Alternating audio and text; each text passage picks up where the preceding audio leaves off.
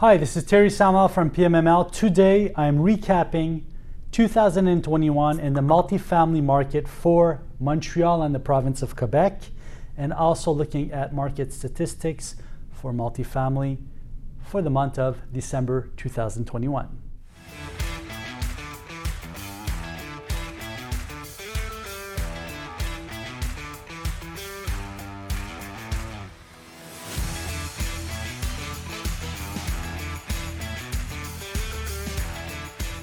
So, an exceptional year um, marked by different things. First of all, we saw a lot of major transactions happen on the market, uh, many concrete buildings being sold, many towers being sold. We're seeing transactions, and we've seen transactions in 2021 that were major price wise, price per door very high, compressed cap rates.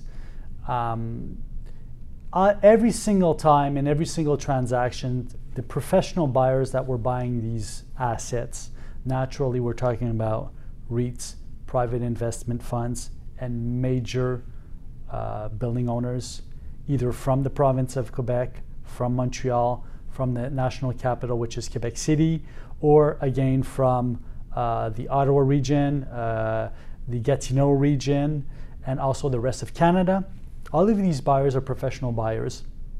They have experience based on what they've seen on their market. If they're Montreal based market, they have that experience.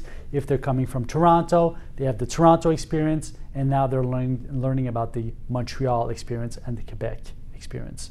So, what we're seeing is we're seeing a lot of players come from the outside of the province, which have large interests in assets uh, in Montreal and in the, all the major cities of Quebec. Uh, we've been seeing major transactions take place all along the year.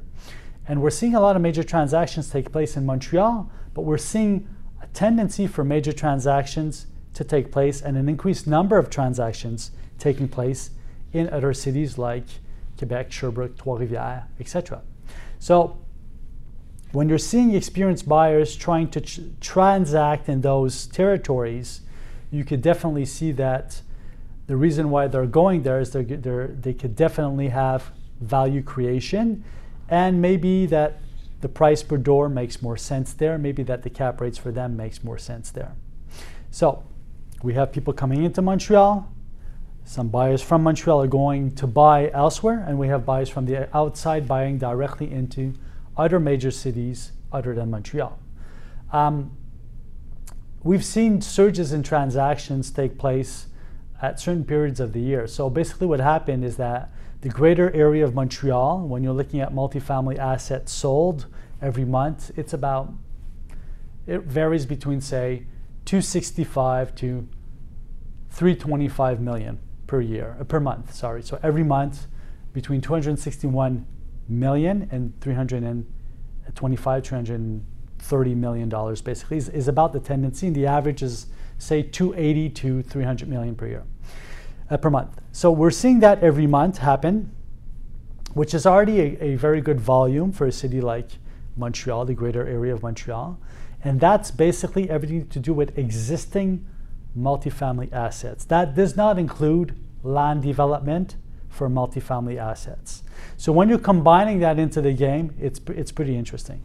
The other thing that we're seeing is that even if every month we had that number that was always around the 300 million, we had a surge take place uh, in the month of July and August. So we went up to 566 million approximately in transactions compared to a 300 million dollar market and we went up to 426 million in transaction in the month of August.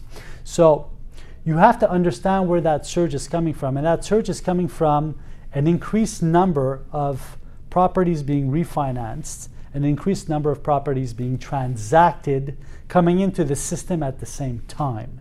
And of course, when it's like when you have a, a, a uh, an industrial um, manufacturing plant, and that manufacturing plant can produce, say, a thousand of these tables per day, and you're putting material to produce 2,000 tables like these per day into the system, what's going to happen? Well, the system is always going to produce 1,000 tables a day, and that's what happened. So we had a lot of transactions that were supposed to take place in April, May, June, July, that finally took place in July, August, September. So even if we had surges in transactions, if you're taking those numbers, if you're taking that 566 million and you're just redistributing it on the previous months, well, then you're still going to have an increased market of say 350 million per month. So definitely multifamily in, in Quebec is performing very and has performed very well in 2021. Now, that's for the bigger transactions. Of course, some of these players coming in are coming in with uh, US dollars. We have money coming from New York right now, which is pumped into the, uh, the Montreal market. Why? Because uh, New York as a multifamily market is not doing very good right now.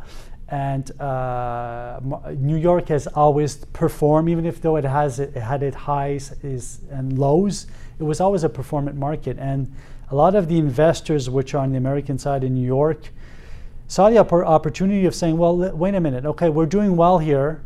Now we have a, a, a, bear market. What can we do with it? So we have to diversify the way we work. And now, by diversifying, what happens is you would start looking at major cities which are close by. Major cities which are close by, you have, you have Boston, you have New Jersey, uh, you have Montreal, you have Toronto. Uh, any major asset city which resembles yours as far as densification, as far as population, as far as they're going to buy, these people that are coming from these states are going to buy in an environment that they know. And Montreal is very similar to New York in such a fact that it's, it's very multi ethnic.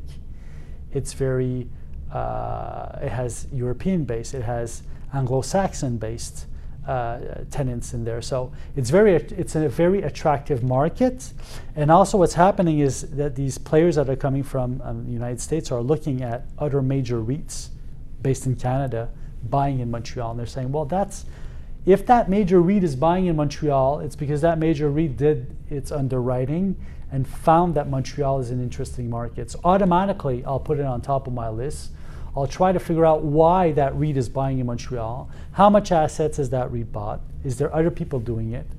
Uh, what's happening in the Montreal market? And I've seen many people call me. I have my monthly video that I make every month on the market, and people are asking me questions on how's the market in Montreal, etc. Uh, where could I buy? Can I buy land to, to build on, etc. So that money is being pumped in Montreal right now. So that's very interesting. So we had a lot of transactions in 2021 in multifamily market. We had buyers coming in from the outside of the province coming in. We had owners in the province of Quebec that started to refinance their buildings to a maximum of the, of the economic value base. So basically what's happening is in the past, the major owners used to, you know, refinance some buildings from time to time, but always keep their mortgages going lower and lower every five years, not refinancing at higher amounts. The tendency we're seeing now is we're seeing them refinance at maximum, conventional. We're also seeing them use the CHMC, which permits a longer amortization period, lower interest rates, and better conditions of financing. So we're seeing them pay the market uh, the uh, financing premium to go CHMC and refinance their buildings to a max, come back into the market. So there's a lot of liquidity that was available that came into the market in 2020 and 2021 and that maintained price prices high and that maintained a, uh, uh, a large demand for the market uh, in Montreal and, and in the province of Quebec. So that's also something that is attracting the buyers from the US. There's not that many European buyers coming into Montreal. If they're doing it, they're doing it through private investments funds, where basically they're investing into REITs on, on the uh, the uh, shareholders market, and they're they're coming in uh, that way into the market also. So that was a tendency. Now, prices were increasing all along the year. Cap rates were uh, decreasing. Um, return was also decreasing slightly during the year, but was was very even though the return is decreasing the capacity for return in province Quebec is so large that we can still pick up loss in, in return and still be very competitive with the North American market. Another thing is that we've been seeing the interest rates rise. And what happens is when you see the interest rates rise through the year, um, historically in the past, what happens is that your financing capacity on multifamily is based on revenues and expenses. It's your net revenue in the larger assets that's going to permit you to go get financing. Now, over time, that financing amount has a certain capacity, but when you rise interest rates, interest rates on the market, you're diminishing the capacity of the building uh, to uh, perform. And uh, if you want to maintain your prices, you're required to put more cash down on an asset when you buy it. And that's exactly what's happening in the Montreal market right now. So, although the interest rates are going up, the capacity to optimize the buildings is maintained, and that's still encouraging the buyers to buy. Apart from that, a lot of owners have a lot of liquidity that they have to put somewhere. And where, the, where are they going to put it first? They're going to put it into solid assets. Although we have cryptocurrency, which is very popular, we can feel it on the market. It's a new tendency. The reason why a lot of the investors are investing and have invested in the past into brick and wood is because it's a stable asset and it has stable return.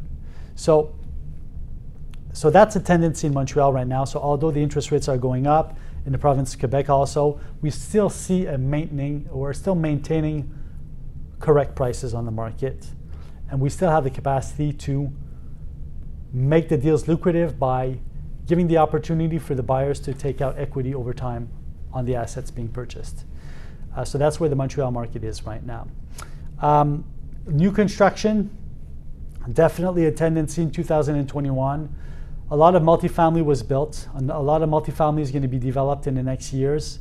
A lot of purchasers have bought buildings, tore them down, changed the zoning on them and are now ready to build in the next few years. And you're going to see multifamily assets being built in the next few years.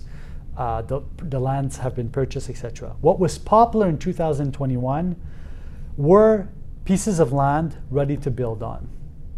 Now, you know, when you're buying a piece of land, by the time you develop it, sometimes it could take three, four, five years, sometimes more, sometimes less, depending on zoning and depending on the tendency in the city and depending on a bunch of factors which are outside of the transaction. Sometimes you have to do land banking. But what was popular in 2021, where I was able to sell a lot of pieces of land uh, at, good pricing and fast, was when we had the permits to build or almost the permits to build on the, on the pieces of land. And that's when the assets were very interesting for the market. Why? Because the contractors and the developers wanted to be able to pay the price they needed to pay for the land, but be able to build in a controlled market. To be able to build within the next 18 months is very important for uh, the investors right now. Now, let's go to my top five. I always like to talk about my top five uh, monthly. 2021 uh, was great, and we're ending, ending the year with major transactions. A lot of concrete buildings. The first one is very, very close to, uh, it's in the Côte des Neiges area very close to uh, the uh, Mont- to the Mount Royal. For those who know Montreal, it's a mountain right in the center of the city, right next to downtown. Uh, it's a, a, green space which is much appreciated, and you could circulate easily around that green space to go all around Montreal to the residential areas and also to downtown Montreal, and even go down to down to Old Port of Montreal where you have uh, the river, etc. So it's an, an asset which is interesting for the tenants large square footage, 260 doors, sold from a private investment fund to a REIT. Uh, a transaction that took place close to $310,000 per door. That asset had everything in it uh, elevator, uh, services, hot water paid by the owner, uh, uh, heating paid by the owner, and that's a tendency on the market right now. So, um, when you're buying an asset where the energy costs are paid by the owner, often the buyer would try to transfer those energy costs to the tenants. That's one tendency, that's one strategy. Or two, capitalize on it. There's a large tendency on the market right now for tenants to want one renovated units. Most of the population in Quebec right now, they don't want to buy an asset, they want to rent. They want comfort. And that comfort is coming from COVID and, and that tendency was saw in 2020 and 2021 by all of the major purchases that the buyer were, buyers were doing. So basically, the tenants uh, were purchasing a lot of furniture for home, uh, revamping their units, uh, you know, buying, uh, consuming a lot off internet, and that tendency created comfort, and people want to maintain that comfort. That what that's what COVID created. The tenants want comfort. They want either new units, or they want greatly refurbished units, and they want a lifestyle to go with it. And one of those tendencies is for the tenant to have only one bill to pay. So the tenant pays the rent, and then the owner pays for energy costs, the owner pays for maintenance, the owner pays for internet, the owner pays for cable. If we have one bill for the tenant, the tenant is going to feel very comfortable, even though paying the utility bill is very easy. It takes three minutes off internet. That's what people want today. They want a one stop package, one stop shop, and they want to be flexible. If they don't like where they're living anymore, they want to be able to pick up their, their things and just leave to go to the next location. And that's why there's a large tendency right now to uh, furnish with the rentals the appliances, furnish the curtains, furnish the, uh, the blinds, etc., so that the tenant can be very, very flexible in his in and out. Uh, deliver the unit painted, cleaned, etc people like that, they're ready to pay the extra $150, $200 just to have one bill and to have lifestyle, etc. So it makes a lot of sense.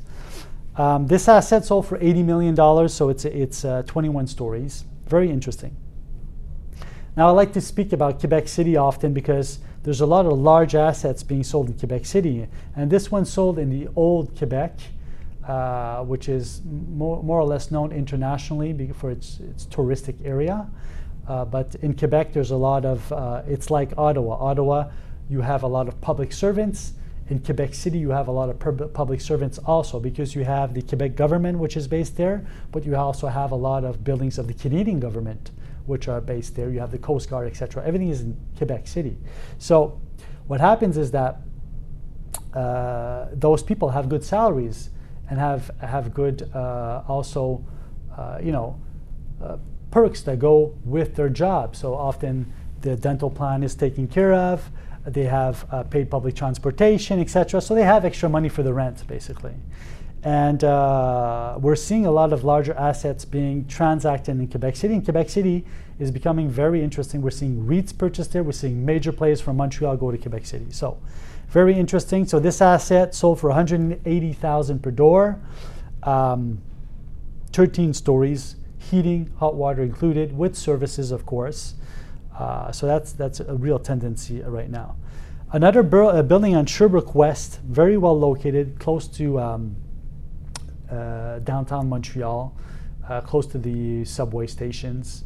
Walking distance to the, to the building, uh, to the uh, Mount Royal. Walking distance to downtown Montreal. Everything can be done by foot. You don't need a vehicle there. You could bike or, or walk wherever you need to, to go. This asset was sold from a private uh, investor to another one. It has a commercial main floor. Uh, everything is included into the building, of course, as far as energy costs for the tenants. 21 stories, 244,000 per door, which is a little on the low side when you're considering that a lot of smaller asset brick and wood in that area are about 250,000 per door. Um, so definitely a good purchase for the buyer in this case.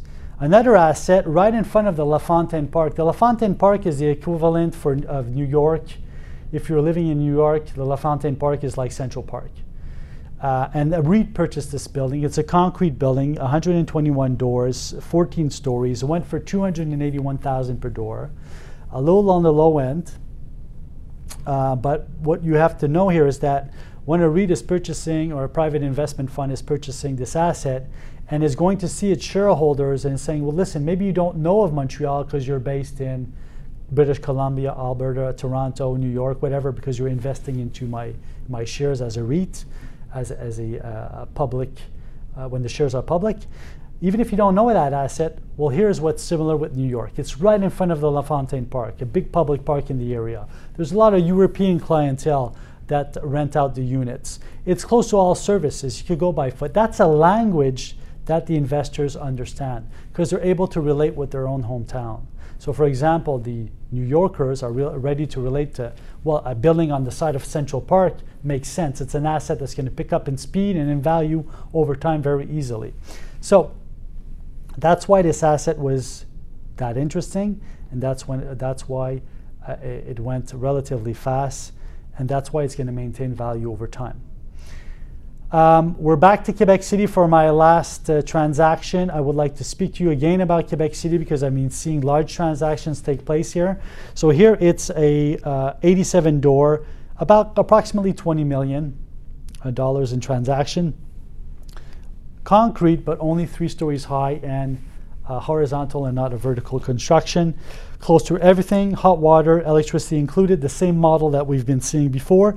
And this transaction went for 226,000 per door approximately, which is on the high end, but which made a lot of sense when I'm looking at who the buyer, uh, who's the buyer behind of it. So the buyer owns over a thousand doors. Um, for him, mostly based in Montreal, has assets in Quebec. For him, it made sense to just add on to his existing portfolios and buy a chunk of property at the same place to control the rental values in that area. So if we sum up, we're finishing the year with large transactions that probably needed to take place in the uh, calendar year of 2021, fiscally speaking.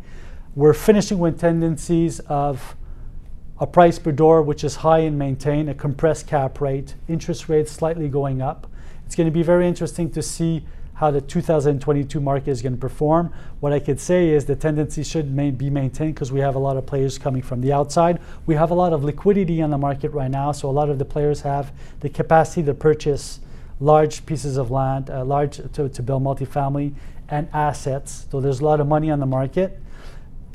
Once the interest rates rise slowly, the market should be maintained.